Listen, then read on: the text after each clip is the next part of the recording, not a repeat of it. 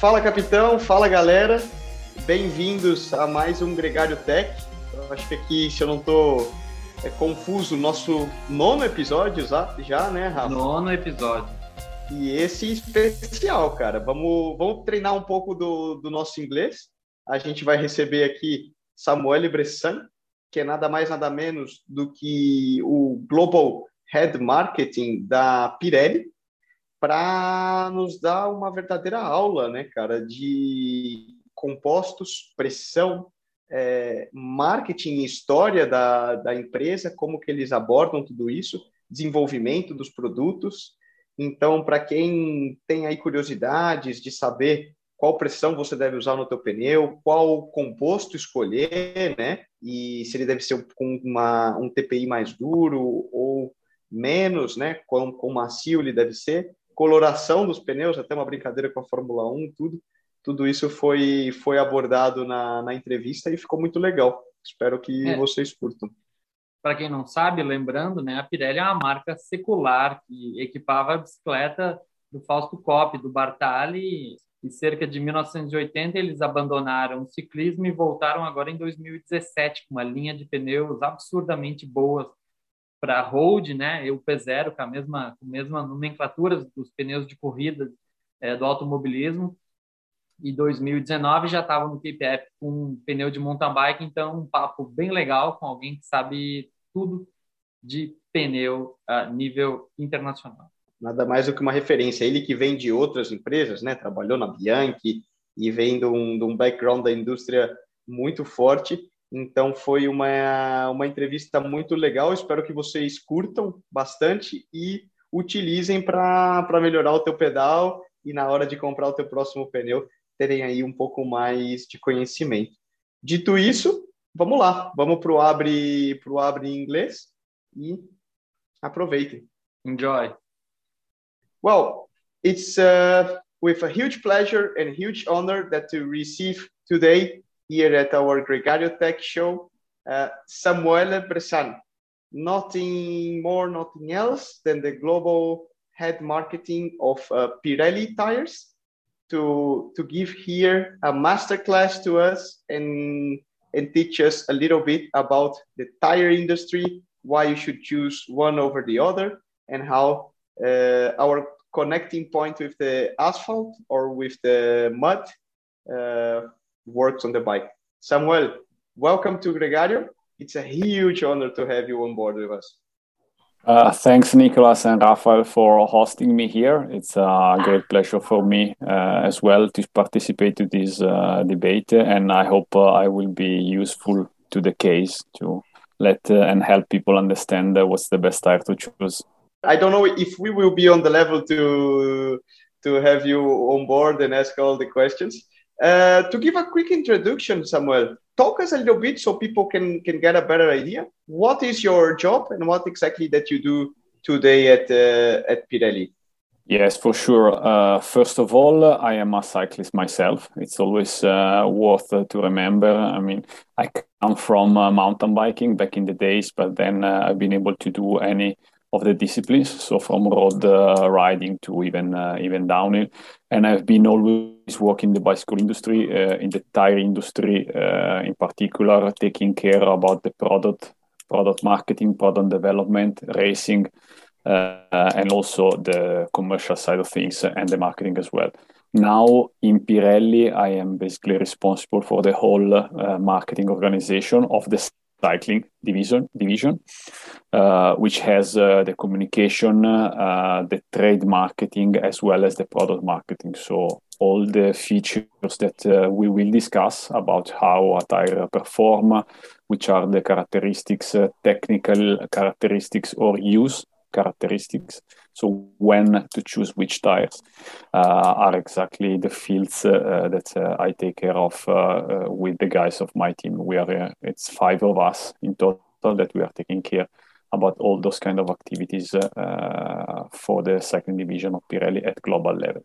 And and just to understand a little bit, the the tire division doesn't really communicate with the automotive motorbike division. So like the the tires that go to Formula One, do they have any any sort of spillover in terms of technology to what you guys have, or it's completely separated within the company? No, we are we are completely integrated at two different levels. I would say product wise, so the all the R and D technologies and, and everything they are completely shared between all the different divisions. Uh, so uh, we do benefit from the know-how of the compounders, uh, for example, uh, or even textile materials process and equipment, so the manufacturing side of things, the testing, it's all shared between uh, all the different divisions that in Pirelli goes from really motorsport, of which Formula one is the most famous and the most important, down to moto, uh, passenger car tires, truck tires, and, and everything. So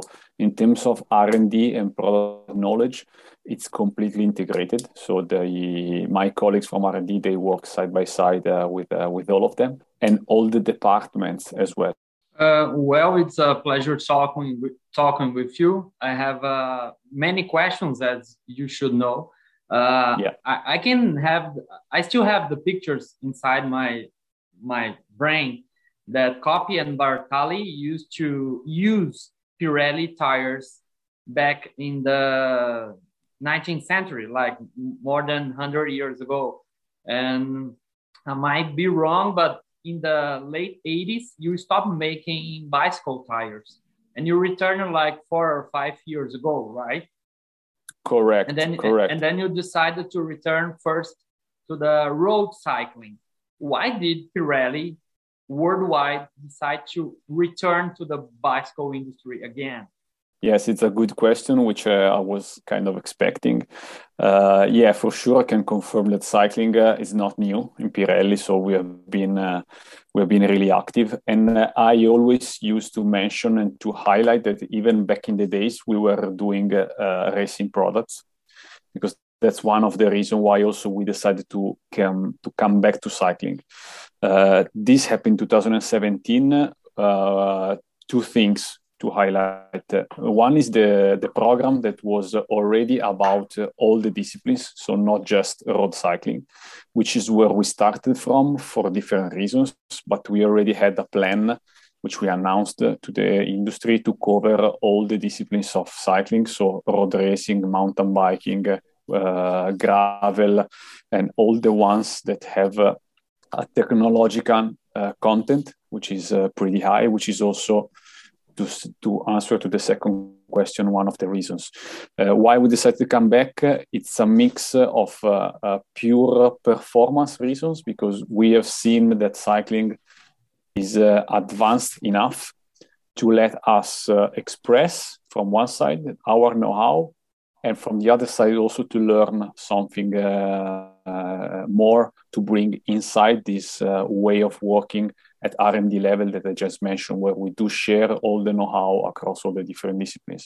So we, as a cyclist, we had to bring uh, basically the weight factor from a pure uh, technical standpoint, which was new to Pirelli. I always uh, make jokes of the fact that before uh, us cyclists came into the R&D, the lightest Pirelli tire ever made was at about uh, four to five kilograms that was the lightest.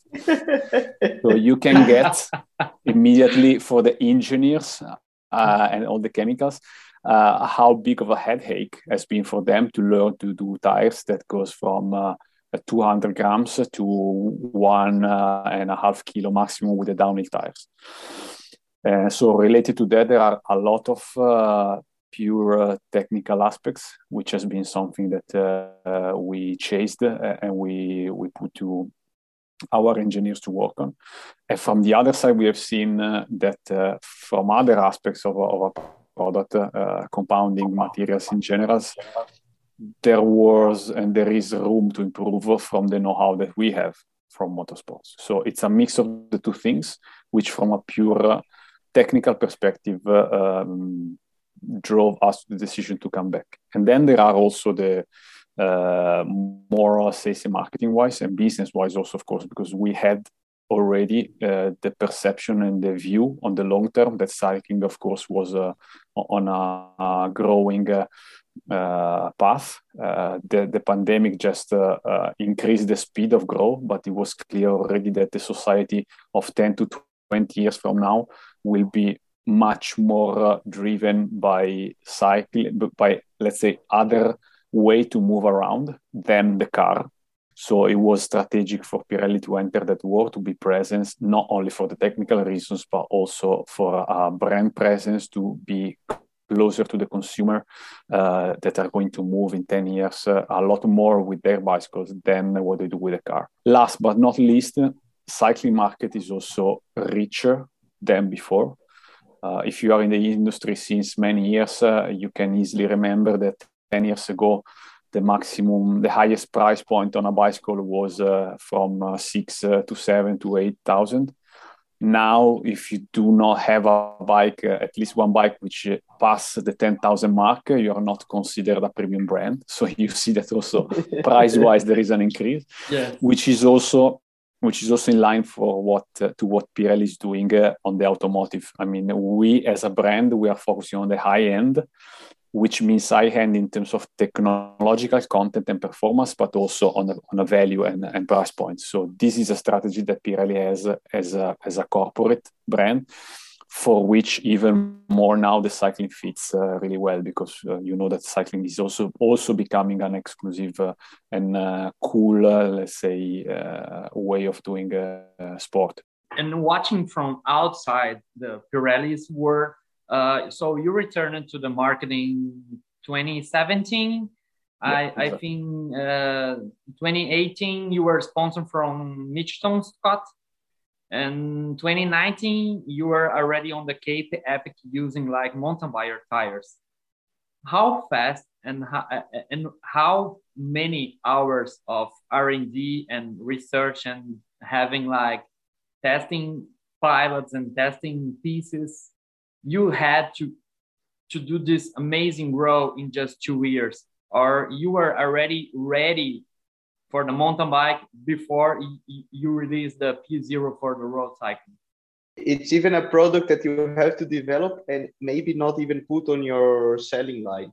Exactly. Because it's like a... this is an, another uh, another really good aspect that I like a lot of uh, of Pirelli because uh, being racing so important in our uh, strategy and DNA as it is for Formula One tires, which until this year the 13 inches tires as a technology which is almost not used on uh, commercial tires. But this was not a reason to stop us putting so much effort. So even with tubulars has been the exact same example. It took us uh, three seconds to explain why it was needed to develop a tubular, even if there is uh, barely no sales behind. The same, the same is going to be with downhill tires. I mean, we are developing World Cup downhill tires with not huge sales numbers behind, but with 110% of uh, R&D development because uh, we know really well how much racing is important to either push the, the know-how and also to position the brand because it's uh, it's clear that uh, you you do not only do for the know-how but you also do to position the brand uh, as the one that is winning the races because that's uh, a, a, value for the for the consumer on the marketing side of things it's two two things always not one of the yeah. two only and how hard do you believe in the tubeless tires? Because just one year after you re you released the P0, you released the Cinturato, and it was tubeless ready already. And these days, you are probably the only brand right now that your tires works with the hookless rims. So what can, what can you tell us about the how hard Pirelli believes in tubeless tires on road cycling? Uh, well, if you look at uh, all the other vehicles on the planet, they are tubeless. Uh, even uh, whatever, it's tubeless. The only exception is basically the cycling tires. And even within cycling, you know that the road is the only one that is left on the performance uh, cycling uh, with the tubes. And there is mainly one only reason, which is the inflating pressure. So the inflating pressure of a bicycle tires are so high, of a road bicycle tires are so high that you have uh, to take care much more on the production tolerances. That's that's the point between the interface. So uh, bead of the tire from one side and Rima on the other side. That that is uh, the critical point. So you have to work in parallel with the with the wheel makers. The uh, independent standards, international standards like the ISO or the ETRTO in, uh, in Europe, which is almost the same uh, thing, they are helping a lot in creating an interface and regulating how the tire and the rim they have to couple. So this is helping a lot to have now uh, performing and safe uh, combination of tubeless tires and, uh, and rim. From a pure technical perspective, the tubeless has a clear advantage, which is physical. I mean, there is not a component inside, so there is less energy loss because there is less material. Uh, and that's something that uh, put the tubeless ahead uh, in principle, even even before that you go to evaluate how it is made your product uh, it comes some criticality, of course, some difficult point. Uh, it's more difficult to manufacture them, also for the rim makers. So uh, you have to play safe uh, in the combination. Be sure that your tire works. Do a lot of testing, but in general, I would say that uh, there is only a bright future ahead for the tubeless for what concerns the, the, the product performance themselves. Uh, and that's why we are we are pushing it uh, to the World Tour teams. Uh, and it's not that we have to push it; it's more looking at what wheel wheels they have, and if if the wheel maker is also ready to to go the same way. Because what we have seen until now, it, it's been more a logistic problem, because the teams didn't have enough wheels, or the wheels that they have, they were not uh, uh, performing as they wanted in terms of weight, mainly because the the critical point now is only the weight of the combination. So when you weight the tire plus the sealant plus the wheel, it's not always lighter than a classic uh, tubular because the tubular wheels mm. they are much much lighter. So the weight yeah. factor is the one that still uh, is uh, avoiding the tubeless to become uh, the, the large majority of the choices. But we will come there. I think that as a whole, as an industry in general, I mean, not only Pirelli, I mean, that we are getting there. Yeah, it was a similar feedback we had on the team when choosing choosing for the wheels. We noted that for flat stages, classics, for example, uh, Pirelli is the first ever tubeless winners of Paris-Roubaix with uh, exactly. Lizzie in the in in this point. Uh, it makes a, a, hell lot of sense of using the tubeless and we feel the, the quality of the rolling and everything. But still in high mountain stages or stages with a lot of um, accelerations uh, the whole system of a tubular wheel is still lighter uh, because the wheel itself is lighter and when you make the tire it's lighter this connects to my point that we mentioned uh, Trek Segafredo and the next year uh, Pirelli will come on board as a naming sponsor of the team if I'm not mistaken a main sponsor. Yeah, we. My, my apologies, I was not uh, fully uh, fully on board on this one. But the idea is, for example, when now uh, when you sponsor a road tour team like that, do are them using the same products uh, that you that the end consumer can buy in general, or are them on prototype tires and testing new things, different compounds? For instance, um, I know Continental, the, the tires they provide to the professional teams are not are not buyable. You cannot buy as an end consumer because they use uh, different compounds and materials, which make them extremely performing, but mm, low quality in terms of durability.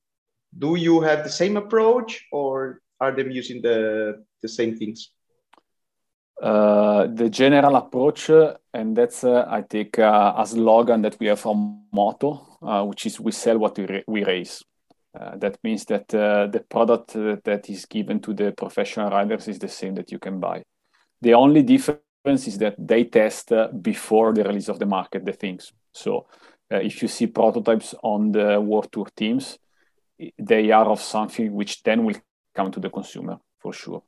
So uh, I can say products only for the teams, we don't do it but we do test with them in advance uh, something before the release to the market to do the fine tuning. So I mentioned already that we do our in-house testing, then we open it up to the teams for the validation and the last part, so the fine tuning. Then when it's finished, we we sell as it is uh, to the market, and that's the case of uh, Lindsay winning the Roubaix. Uh, this is a product that has been the commercial one. So completely the normal production product that you can buy on the market, which won the Paris Roubaix.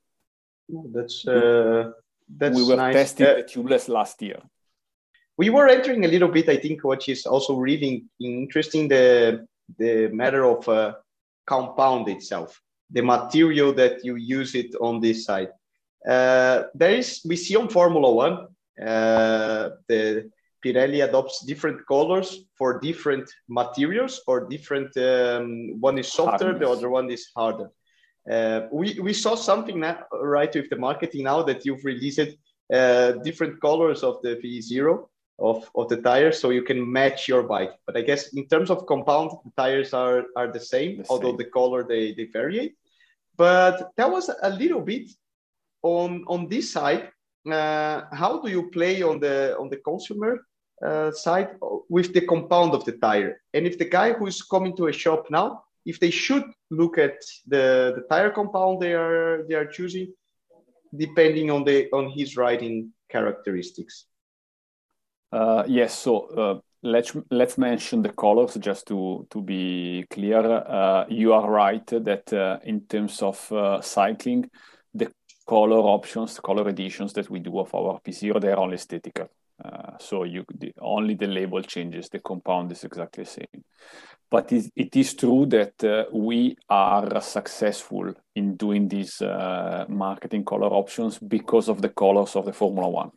Uh, so we became, uh, I think, legit to do that because of Formula One, and then it became a commercial success. So it's that is clear. I mean, there is no nothing to hide behind it, but the rubber is uh, is the same.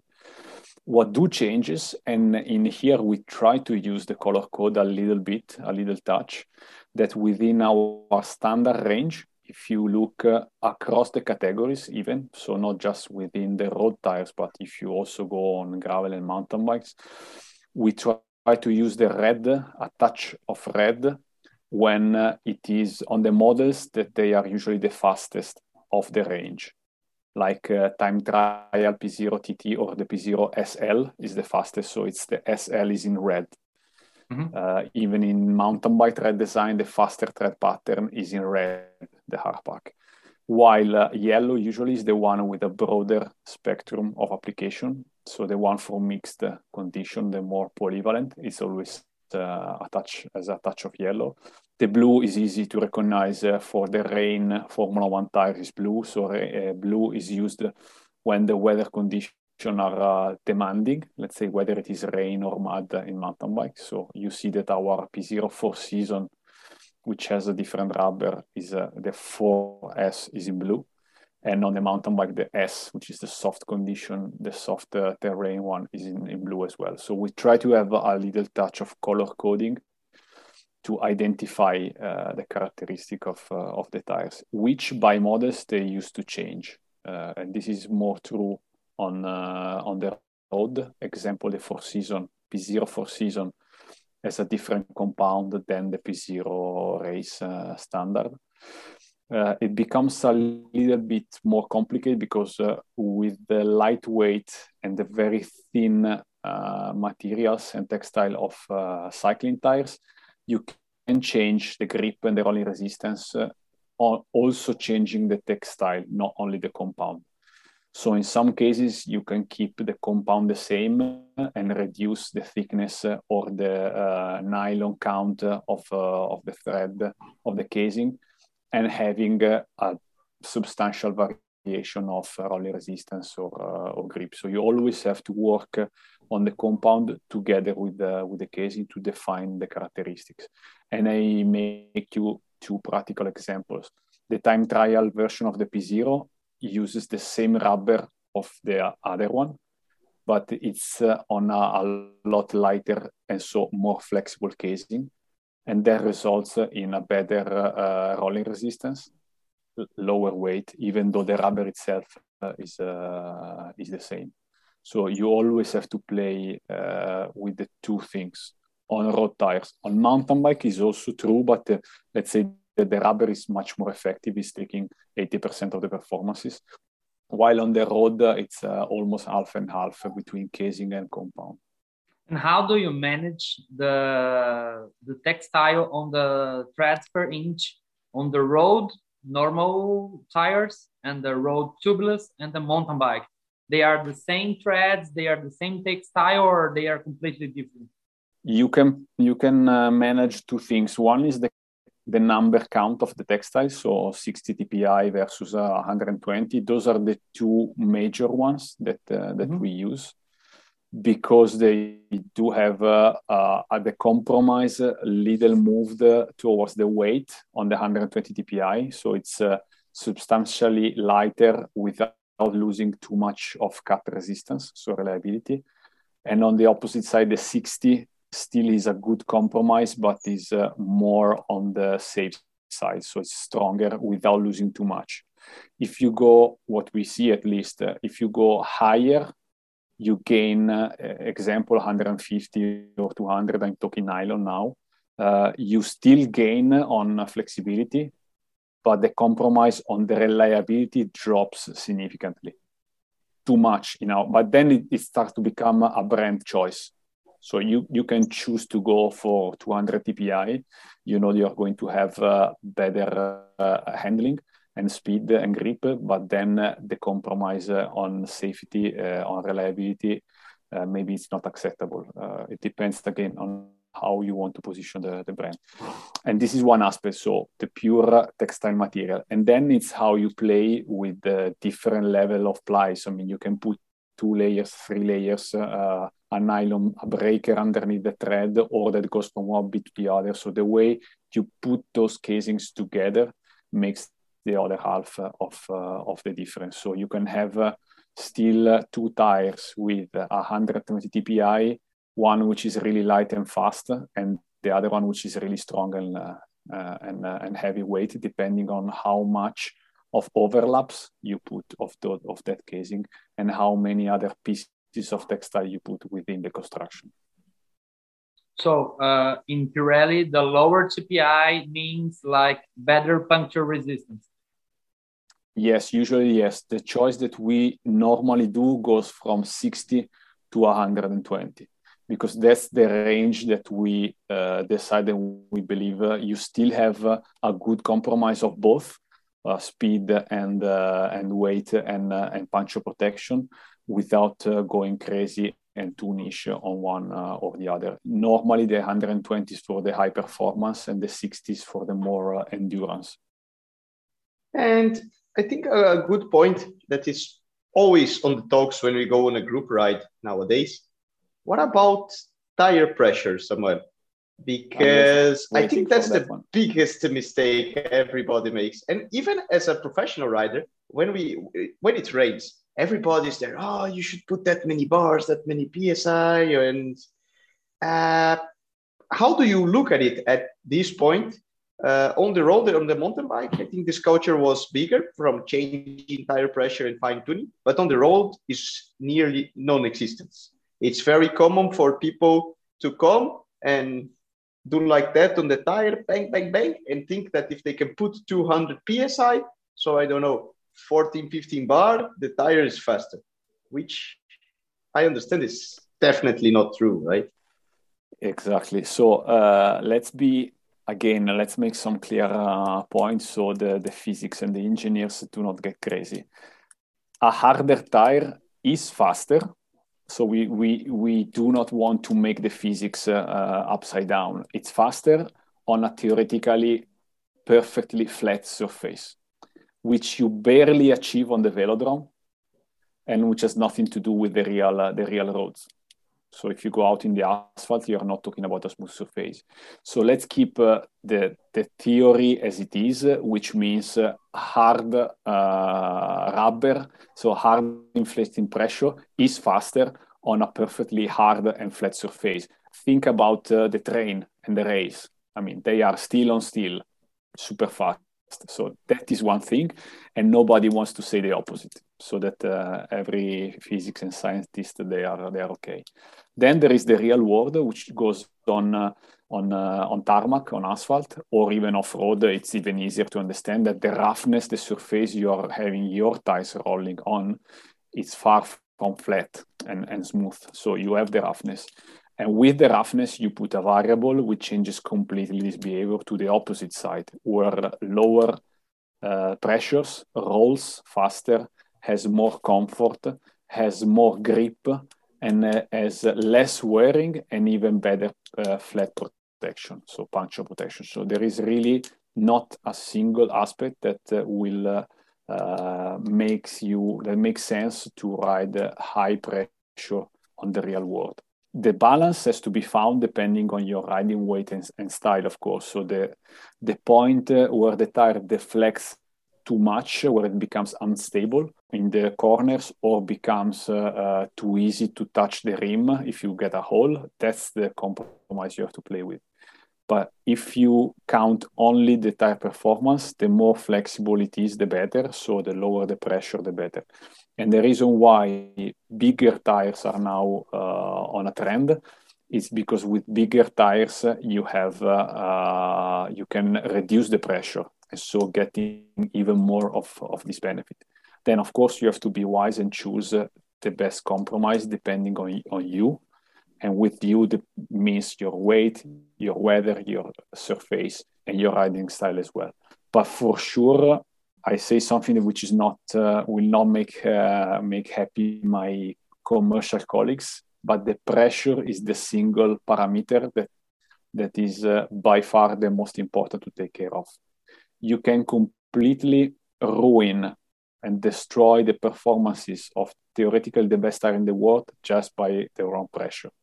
Whatever technology you put into that tire, if you run it at the wrong pressure, you make it riding uh, uh, like a poor tire. So it's uh, one of the parameters that then consumers should take care of even before the choice of the tire. Given a, an average good tire, of course, you don't have to use really, really cheap ones. But if you buy a, a decent medium tires, it's way more important that you set the right pressure for you then you spend a lot more money for the best tire in the world and then you set it up at the wrong pressure. So that's for sure. On our side, that's why we put a lot of emphasis on the product, on the inflating pressure, even on the packaging and all the communication. We are one of the few, if not the only, I think, that recommend the inflating pressure depending on the not only on the weight of the rider, of course, but also depending on the width of the tire and the width of the rim itself because the rim width influences the total volume of the tire, and so you have to adjust the pressure accordingly, given the same nominal width of your tire. So it becomes complicated, and that's why we spend a lot of uh, communication effort to that. Do you really believe on the wired tires and wired rims, and on the new brand new hookless technology? Uh, on the road cycling, I mean, on the road cycling only. I think that now we are getting close to the compromise which makes sense. Some brands is risking to go way too much, but I understand it's uh, it's becoming uh, from the environment the brand is uh, is coming from. And I make you the easiest example: U.S. brands, so United American brands, which yeah. usually ride on uh, asphalts that are uh, a lot rougher with more uh, holes. they are also much more exposed to the elements of weather, wind, and whatever. Yeah. So they have a perception of the weather which is a lot tougher than the Europeans. And so they design and they make design choices related to that. So they tend to go wider because for them, 30, 32, even 34 high performance road tires, they make sense in their environment.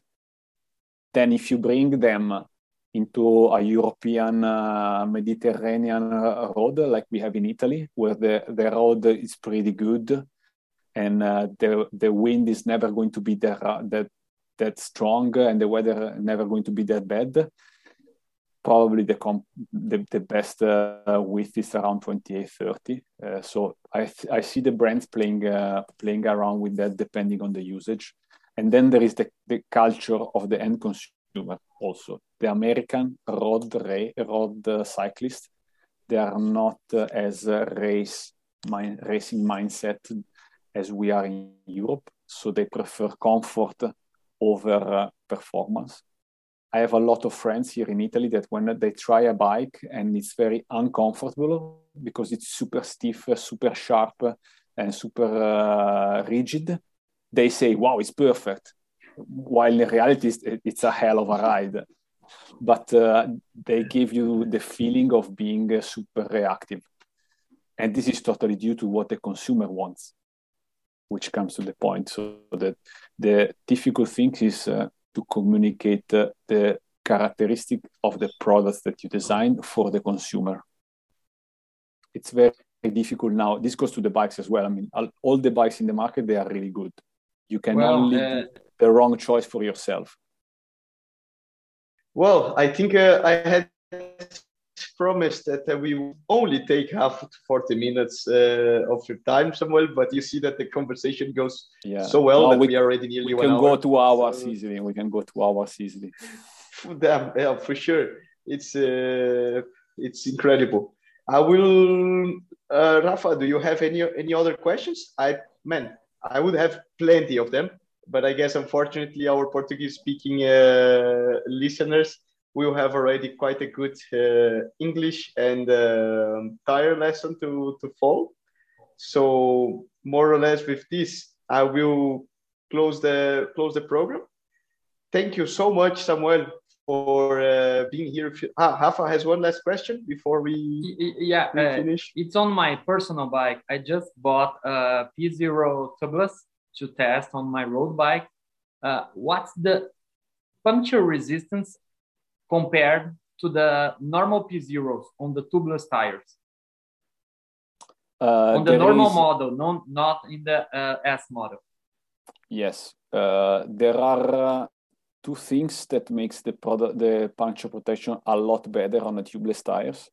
And it, this is uh, half because of the technology itself. So in the moment it is a tubeless ready tires that means that you have to to run the sealant inside. You get all the puncture prevention from the sealant itself which is a lot. Yeah. You can, in theory, put the sealant on the inner tube on a standard tire as well, which is something that, by the way, I recommend to do because there is no real uh, drawback if not a little bit of weight uh, addition. So, uh, and that's one thing which is working. The other one is that because the tire has to retain uh, the air uh, and uh, also is less, is less, is more stressed because there is no inner tube. So all the loads is taken only by the casing. Usually the casing itself is built with an added layer, so it's stronger. There is one more layer of textile uh, in the large majority of the tubular constructions, not all of them, but the majority. And in our case, it is. So uh, the, the tubeless P0 race versus the tube type has one added layer of textile. Plus the latex that you use inside, it makes the puncture protection a lot better, a lot, a lot better it's not a case that uh, I mean we won the Paris Roubaix, which is was a nice racing result, but I mean we had uh, the whole Trek Segafredo team, the whole Age Desert team, and the whole Bike Exchange team, all of them running tubeless, and we got zero punctures but across all of them. It's due to the technology itself. So tubeless is really, really uh, a lot. It's a little bit more uh, complicated to set up but only because the road cyclist usually is not used. Because if you ask a mountain biker, it's not that that complicated. I mean, uh, the majority of mountain bikers they are used to it, so they can mount it. And, and could you tell us which sealant are they using? The teams now they are free to choose what they want. We do not have yet our own. Uh, and I have to say that, that from the testing we are we are doing, uh, the large majority of the famous brands of sealants they are all uh, really good. So you're not mistaken uh, if you buy one of them. And that's why also we're taking longer to develop our own because we have to see if there is something to improve. Otherwise it makes no sense. You just buy one of the best that you have in the market and, and that that works.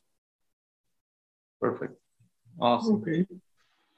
Well uh, that was quite a quite a good lesson uh, samuel once again incredible having you with us. Uh, thank you so much. It was a super, super experience. I hope that everybody that is listening us enjoy it as much as we did. and let's see if we set up a good mountain bike ride together in uh, in Italy soon. It would yeah. be a big pleasure. So thanks to you for uh, for the time. Uh, if we want to run another one in the future, just let me know and let me know when you're in Italy. Yeah, for sure. It would be. We will definitely invite you again. You can be sure of that. Bene, grazie mille.